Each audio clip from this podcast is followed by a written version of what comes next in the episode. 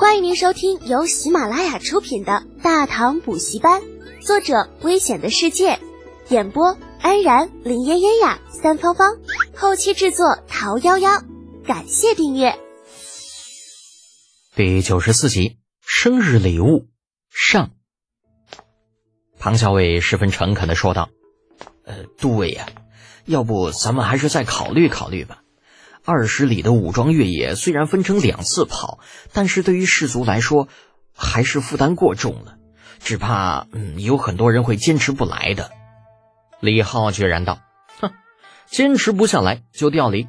我灵府只要最好的，哪怕最后一个都不剩下，我也不想要一堆没用的垃圾。”啊，垃圾！庞校尉有些无语。在他看来，灵府的兵那都是最好的，怎么可能是垃圾呢？不过说到底，他也只是一个校尉，而李浩则是都尉，啊，又是灵府的最高长官，那就爱咋咋地吧。是让县官不如县管呢？搞定了几个校尉，啊，灵府士卒的噩梦便开始了。每天除了站军姿、走队列、练体能，外加读书识字之外，这家伙又加了一项十里武装越野。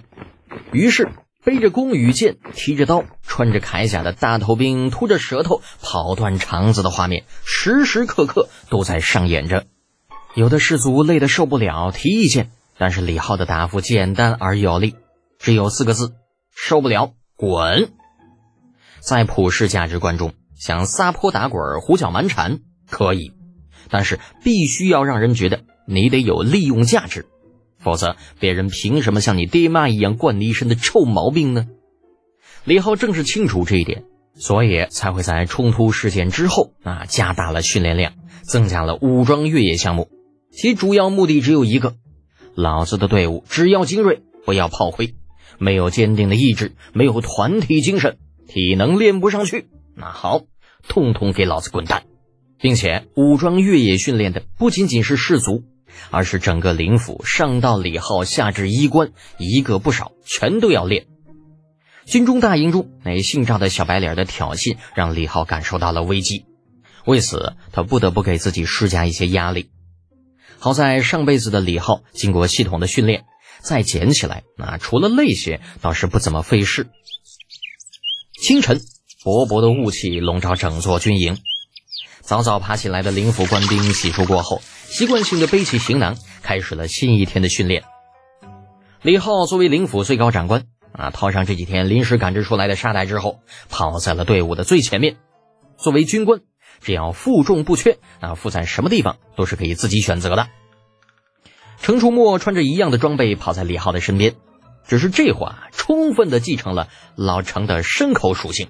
这家伙三十多斤的负重背在身上，跟个没事人一样，一边跑还能一边聊天儿。小简呐，那休沐的时候你去我家聚一趟呗。有事啊！李浩跑了不到两公里，那呼吸就开始变得急促起来。程初墨挤挤眼睛，嗯，没啥大事，就是我妹子想你了。不去，嗯，去吧。你要是不去，我怕就要活不成了。程楚墨舔着脸往李浩身边凑了凑，啊！李浩瞥了程楚墨一眼，剧烈的喘气已经让浩哥没有力气说话了。这个憨憨说话吞吞吐吐，其中必然有诈。这老子敢答应，那就出轨了。程楚墨见李浩不吱声，啊，自顾自的说道：“休沐那天呢，是茵茵的生日，你就算不去，也得准备一份生日礼物吧。”茵茵，生日啊。真的还是假的？李浩不得不开口了。那当然是真的呀，俺又不是你，那啥时候说过瞎话？你大爷的！李浩瞬间又不想搭理程楚墨了。只是小程同学却是没有一点招人烦的自觉，兀自说道：“我告诉你啊，茵茵可是跟我说了，那礼物必须得有心意，不能是随随便便从街上买来的，也不能太俗。滚，给我滚一边去！别理老子啊！”老子不想搭理你，啊！喘得要死不活的李浩狠狠地瞪了程楚墨一眼，玩了命的向前跑去。人不大，要求倒是不少，还心意。老子认为最有心意的，那就是啥都不送，那绝配有心意。十里地，五公里，跑下来之后，李浩几乎累瘫在了地上。没招啊，十四岁还没有发育成熟，很难达到成年人的标准。程楚墨虽然牲口，但是十里地跑完也累得跟个狗似的，也不嫌脏，一屁股坐到地上，呼呼的喘着粗气。啊，哎，累死老子了！李德简呐，你想好送茵茵啥礼物没有啊？继续不搭理他，李浩翻了个白眼儿，拖着疲惫的双腿在训练场边上溜达着。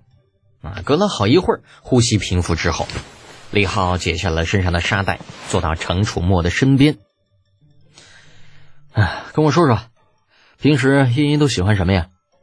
程楚墨扭头看向了刚刚升起的朝阳，眯着眼睛，张嘴哈了几口气，然后又盯着哈出的雾气瞅了半天，才满不在乎的说道：“嗯，不知道，我只是负责传话。你要是真想知道，那抽空回去你自己问问他呗。”反正他是你未来的婆媳，嗯，你也不用不好意思。李浩咬牙切齿，一字一顿道：“程楚墨，老子再说一次，老子跟你妹子没有一文钱的干系，你最好不要胡说八道。”嗯，那俺不管，反正这是俺爹说的。你要是反对，你自己找俺爹说去。这个混蛋！想到老程那一口亮闪闪的大牙，啊，李浩觉着有点头疼。算了。跟这一家子混人讲不出道理，放弃了继续争论的李浩在程楚墨的屁股上踹了一脚，嘿，起来了，嗯，干啥呀？不是说茵茵要过生日吗？跟老子准备生日礼物去。嗯，你想好了？程楚墨眼睛一亮，你打算送茵茵点什么礼物啊？眼下还不知道，我要去找老冯问问，看看他能不能打造出来。嗯，成，那咱赶紧走。程楚墨一改刚刚那蔫了吧唧的状态，一下跳了起来，拉着李浩就走。